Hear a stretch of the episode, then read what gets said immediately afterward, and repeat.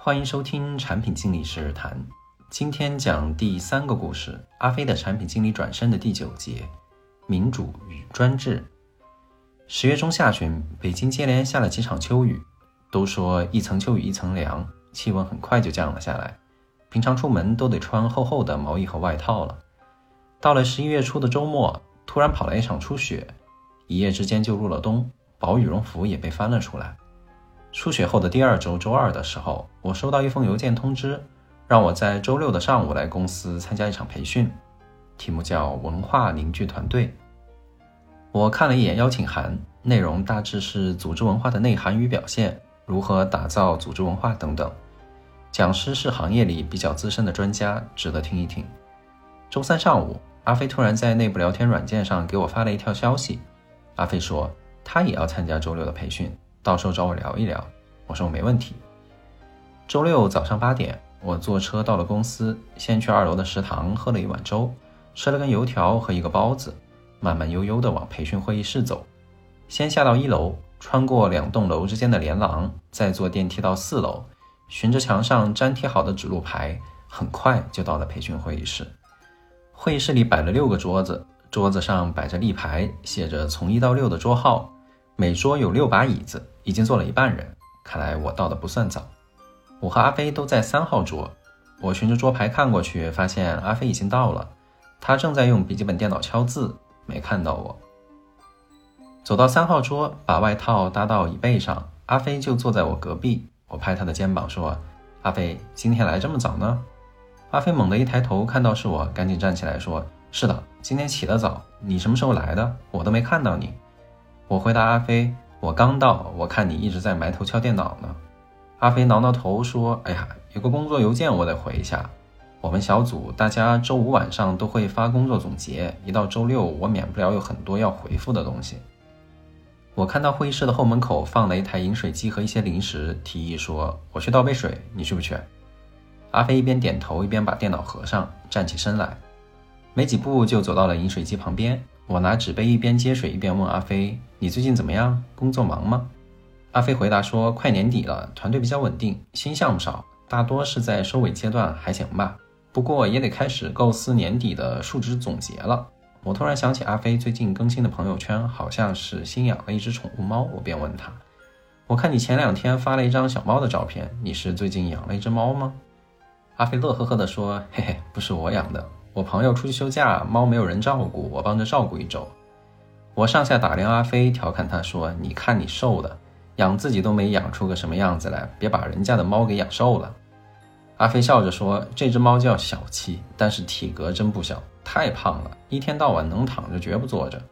要是能给它养瘦点，它主人还得感谢我呢。”阿飞打开手机给我看了几张猫的照片，又闲聊了一会儿，讲师就进来了。时间也到了八点半，培训马上开始。我们赶紧坐好培训的过程，讲师连讲带练，讲了团队文化的层次模型，营造团队文化氛围的一些手段等等。我们在培训的过程当中也聊了一些。到中午十二点半，培训准时结束。散场的时候，我和阿飞约定一起去食堂吃饭。周六在公司吃饭的人其实不多，我打了一份卤肉饭，阿飞买了皮蛋豆腐、干炸带鱼和青瓜炒蛋，又加上一份米饭。还打了两碗热汤过来，坐下来喝了两口热汤。我问阿飞：“今天的培训你整体感觉怎么样？”阿飞回答说：“我感觉还不错呀，有些部分我还挺有感触的。例如他说的，有的部门所有人有一个群，但是不怎么说话，去掉领导之外还有一个群，什么都说。这个例子举得特别生动。我们领导就是这样子的。”我笑了笑，问阿飞：“你还真别笑，说不定你们小组组员也有一个单独的群，里边没有你呢。”阿飞摆了摆筷子，很自信地说：“那不会，我们组特别民主，大家都在一个群里闲聊。”说到“民主”这个词，激发了我的兴趣，我便问阿飞：“那你的意思是说，你的领导不太民主喽？”阿飞扭头朝两边看了一眼，说：“我领导确实比较凶，以前我感受没那么深啊，最近感受越来越明显了。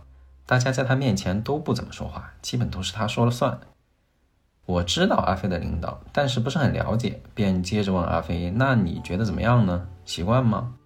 阿飞撇撇嘴说：“说实话，我不太习惯。我总觉得有些事情大家多商量一下会更好一点。”我用勺子翻动碗里的卤肉饭，好让米饭充分的吸收汤汁。翻了几下，接着阿飞的话头，我说：“你觉得不适应，也不是所有人都不适应吧？”阿飞想了想，回答说：“像我这种年纪小点的，好像更不习惯一点。”我点点头，突然联想到最近在读的一些书，说：“民主也好，专制也罢，都是一种领导风格。我觉得这种对领导风格的偏好不同，可能不是年纪的问题，更可能是年代的问题。”阿飞来了兴趣，示意我接着往下说。我补充道：“按照比较老土的说法，你们是属于移动互联网时代的原住民。在互联网时代里，每个人都在随时随地的参与各种各样的社会事件，发出自己的声音。有很多跟你年纪差不多的人，通过互联网平台成了专业领域的意见领袖。一段言论发表出来，几十万、上百万的阅读量。”在这样的时代里长起来的年轻人，见识更多，视野更广，有自己的主见，喜欢更民主、更有参与感的团队是很正常的。这一段话激发了阿飞的联想。阿飞回应我说：“是啊，你像我团队的一个小伙子，二十四五岁，家庭条件也好，每天戴着头盔，骑着摩托来上班，周末还要去酒吧当歌手，特别有个性。你说像这样的同事，要是我不尊重他的意见，他能听我的吗？他不指挥我，那就不错了。”听阿飞这么说，我没忍住笑了。阿飞见我笑，说：“我还真没逗你。现在有个性的人可真多。”我点头说：“确实是时代不同了。你再想想，再往回几十年，上一代人的小时候，经历的是国营的工厂、农村的公社，统一的着装、统一的生活节奏，甚至统一的伙食。大家看报纸、看电视，接收的也是比较统一的信息。在这样的环境下长大，可能就会更加注重标准与规则。”一边听我说话，阿飞一边把青瓜炒蛋倒到米饭里，搅拌了几下，说：“还是拌点汤汁好吃。”回到民主与专制的话题，我问阿飞：“我问你个问题，你说你自己管理团队比较民主，你凭什么这么说呢？从哪里看得出来呢？”阿飞回答我说：“其实这个问题我思考过啊，在一个小团队里，民主也好，专制也好，说的都是权力分配的问题。权力集中在一个人手上就是专制嘛，大家分享权力就是民主。”例如，我们团队里像绩效评价这样的事情，就不是我一个人说了算。我们每个季度都会组织绩效打分评议会议，让大家公开的数值相互之间打分，每个人都有给别人评分的权利。我觉得这就是民主。如果说团队的绩效打分都是我一个人说了算，过程不透明，结果不公开，那就比较专制。说到这里，里面的同事端着餐盘要出来，我提醒阿飞挪一挪椅子，让让别人，顺便打断了他的话头，接着说。那最终到绩效系统里打分的不还是你自己吗？实际上不还是你说了算吗？阿飞说：“对，你说的对，最终上系统打分确实是我，但是我是真的会参考大家的互评分数，而且不会差得太远。打完分之后，我也会给每一个人做反馈，匿名的说一下别人给他的评分，他也能感受到别人对他的评价是会作用到他的分数结果上的。”听阿飞说完，我点点头说：“那你确实是做到了让大家参与进来，而不是形式上的民主。我见过一些管理者做了很多形式上的民主，但是真正到了最终决策的时候，还是自己说了算。久而久之，团队成员对这些民主的形式的参与度很低，管理者还怪大家不参与。我比较认可团队要有一定程度的民主，尤其是产品经理的团队。产品经理本来就要经营管理自己的产品。”他如果没有任何决策权，那就做不到经营管理产品，最多只是个产品助理，不会有特别好的产品创新出来。阿飞似乎深有同感，接着说：“哎，对我特有感触。我做产品经理的时候，我的师傅风格经常挂在嘴边的一句话就是：‘你觉得我们应该怎么做？’他老这么问我，就逼着我必须自己去思考，给出我自己的观点。他让我发言，其实就是给我发言权，本质上也是一种民主。”话语权也是一种权利嘛？阿飞的话触动了我，我回应说：“话语权也是一种权利，这个说的特别好，也引发了我的思考啊。”这么说来，其实观察一个团队是不是比较民主，一个特别简单的标准就是看团队开会的时候是不是领导一言堂，也就是你刚刚说的话语权是不是在一个人的手上。不知道是我说话的时间太长，还是阿飞吃的太快。说到这里的时候，阿飞已经把饭都吃完了。把筷子放下，擦了擦嘴。阿飞说：“你慢慢吃，别着急。其实我也想过，民主也不一定就比专制好。刚刚培训做小组讨论的时候，我们组就特别民主嘛，大家都发表意见，但是比较发散，最后出结论的时候就很晚。隔壁组有一个人一直在主导，相对来说专制一点，但是效率比我们高。在这种拼效率、拼执行力的时候，太民主，我们就是拼不过人家。我给阿飞竖了个大拇指，说你观察的很细。其实不光在不同的时候要用不同的方式，针对不同的人也要用不同的方式，既要因地制宜，又要因人而异。对于一个刚刚进职场的校招生来说，他对于各种流程规范都不太懂，你什么都让他自己想、自己决策，这种民主肯定就不太行。你就得给他安排好，让他尽快的在实战中提升能力。我之前在上培训班的时候学过一个理论，叫情景领导理论。这个理论的核心论点就是在领导团队的时候，不能用一成不变的方法，要随着环境的改变和员工的不同而改变自己的领导和管理方式。其实也就是我刚刚说的因地制宜和因人而异。阿飞一边点头一边示意我接着讲，我便接着补充。我觉得带团队的效果，关键不在于你怎么带，而在于你的团队成员认识到了什么，做了什么。你再有领导魅力，再懂管理艺术，如果你的团队成员都听不懂你说的话，最后不也没用吗？所以，第一步是搞清楚团队成员的情况，再看应该如何领导。我们可以从能力、意愿两个维度来看员工。能力不足、意愿不足是第一类，能力不足但是有意愿是第二类。有能力但是意愿不足是第三类，有能力有意愿是第四类。对于这四类员工，就要采取不同的领导方式。对于意愿不足、能力不足的团队成员，应该做指令式的领导，直接告诉他要做什么，并且频繁的给出反馈。如果你反反复复问他的意见，他就会很难受，因为他可能也不知道要做什么。阿飞打断我说：“如果一个人意愿也不够，能力也不足，那问题还挺大的。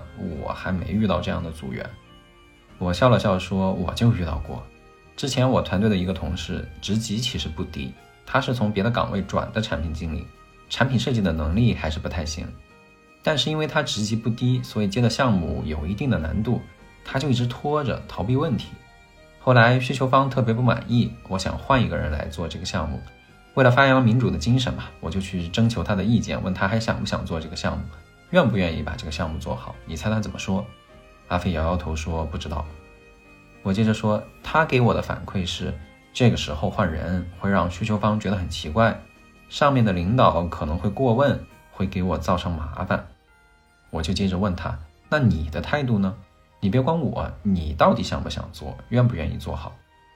他还是回避说：“你安排吧，我听你的安排。”对于这样的同事，可能我告诉他你需要在什么时间，必须以什么标准交付什么东西。如果做的不好，直接指出来哪里做的不好会更有效果。你去讲民主，让他表达，他可能是真的不知道要表达什么。阿飞问我，那第二类呢？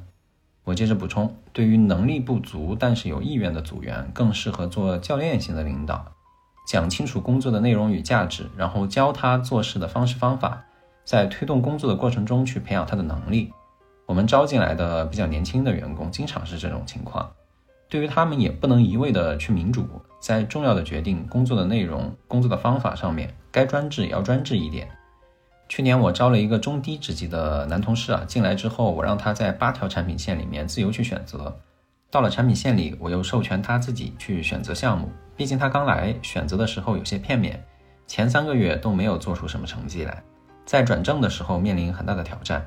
后来我直接给他指定了一个更适合他的项目。在设计阶段、立项阶段，给他讲了很多设计的方法，写立项材料的方法，很快他就走上了正轨，自己去给副总裁汇报立项成功了，信心大增，每天抱着电脑在工位跑来跑去，很快进入了状态。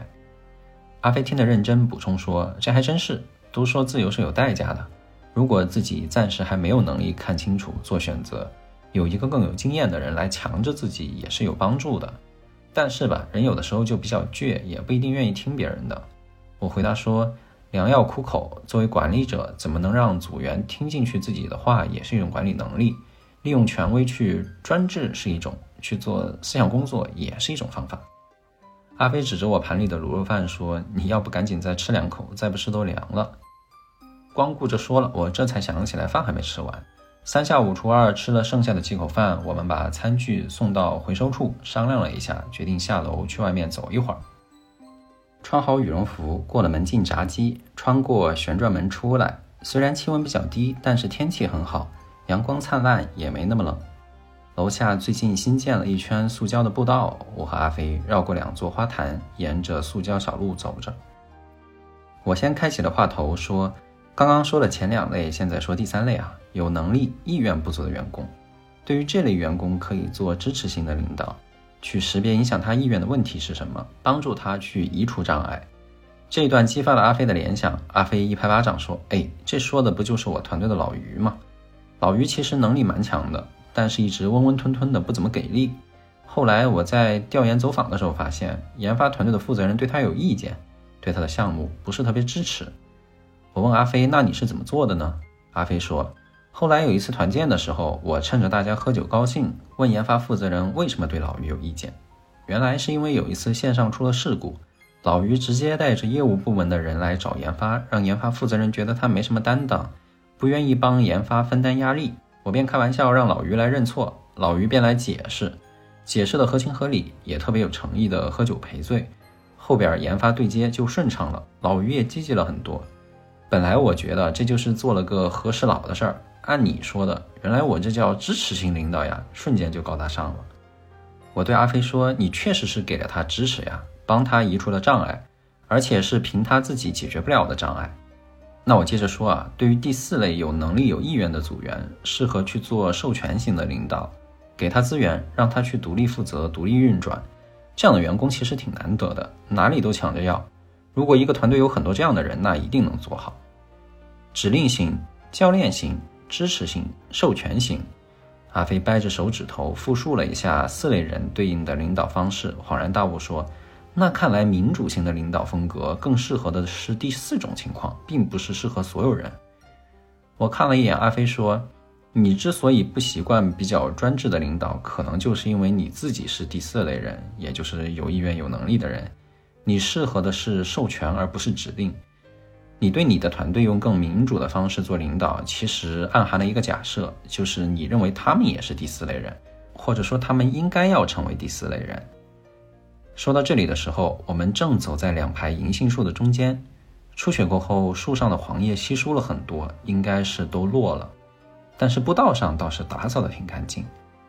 阿飞思考了一会儿，说：“嗯，你说的基本假设对我其实挺有启发。在领导风格上，我其实没有做到因人而异。我更喜欢民主授权的领导风格。我也认为我的组员应该喜欢这样的风格。但我想的还是太简单了。”我安慰阿飞说：“你才带团队不到一年，做不到因人而异，太正常不过了。一些人做了很多年管理也做不到，我也没有做到。我刚做管理的那两年，跟一个下属的关系处理得很不好。他是典型的拿钱干活的员工，我总希望他在意识的层面上要认识到做事情的价值，但是呢，他认为没有必要花那么多时间去了解所谓的价值和意义。大多数人不就是拿钱干活吗？把问题解决了就行。”结果呢？我们鸡同鸭讲，最后搞得不欢而散。当初如果我能更成熟一些，因人而异的去做领导，那我和他也许能够更好的合作。阿飞听我说完这一段，笑着说：“以我对你的了解，就算是现在重来一次，你还是想要他明白事情的价值，自驱的去做事情。你本质上就是这样的人。”沿着步道继续往前走，草坪上有维护园林绿化的工人。趁着周末在给树干刷白漆，以应对马上要到的寒冬。每次看到他们，我都想到“园丁”这个词。带领一个团队，真的很像是在做园丁的工作。联想到以前的工作经历，我接着说：虽然说领导风格可以因人而异，但是管理者总归有个相对稳定的主要的领导风格。有时候，之所以让你来带这个团队，就是看中了你的领导风格可以给这个组织带来一些变化。例如，团队是一个过于民主散漫的团队，需要紧张起来。公司选了一位雷厉风行的、支配欲很强的铁腕管理者到了这个团队，结果他适应了大家，也变得很民主，那就反而没有达到让他来管这个团队的目的。总而言之，能因人而异地领导他人是一种能力，但是具体怎么做，还得看自己的智慧。阿飞拿出自己的电子烟，扭过头去抽了两口，说。管理团队确实还挺复杂的，外部环境随时在变，内部的人也在变。我有一种体会啊，做管理工作的本质其实就是不断的修炼自己，通过与他人的互动，不断调整自己对他人的认知。哎，这条路真的挺长的。聊到这里，我的手机突然响了。下午三点约了一个与咨询公司的交流，对方提醒我今天交通状况不太好，可能得提前过去。我打开手机看了一眼地图，确实交通状况不好，打车过去可能得一个小时。我便打了个车，准备出发，和阿飞一起往公司大楼的正门走。因为车马上就到，我和阿飞都加快了脚步。阿飞把烟收起来，说：“今天聊了这么久，看起来带团队是民主也好，还是专制也好，都有其道理。”并没有什么好坏之分，关键是能不能起到作用。我点头说：“确实如此。”但是我总体上还是更推荐民主的方式，因为民主会让你听到更多的意见和建议，更容易引发反思和成长。而且你本来年纪也不大，让你去专制你也很难。阿飞笑了两声说：“哎呀，这个很关键，我确实也没有资格去专制别人呢。希望等到我有资格专制的那一天，我还能记得今天我们的这些探讨吧。”走到公司大楼北门时，车已经到了。我走过去，打开车门，回头给阿飞挥了挥手，便上车出发了。在车上，我回想了很多做团队管理工作以来的经历，尤其是做管理工作之初，对他人不够了解，有过很多的失误。这些失误实实在在地影响到了别人，也反过头来影响了我自己。我觉得阿飞说的一句话很对：做管理工作实际上就是永不间断地修炼自己，在与他人互动的过程中，不断调整自己的认知。过程中一定有碰撞、有摩擦，甚至会有一些危机，但是只要一心想要做好，就一定能不断进步。这一次，我与阿飞关于领导风格的闲聊就这样结束了。接下来的几周，天气越来越冷，到十一月中下旬的时候，正式开始了市政供暖，也算是进入冬季了。一个工作日的下午，阿飞给我打电话，说自己换了一个新的住处，想请几个朋友到新家里吃一顿火锅，也是给新家聚一聚人气。时间定在周五的晚上，也不耽误大家周末休息。我看了看自己的日程，周五有空便答应了下来。在这一次的火锅活动上，阿飞与大家谈到了一个新话题，叫成就他人。阿飞为什么会谈到这个话题呢？大家又做了哪些有意思的探讨呢？产品经理时日谈，我们下期再会。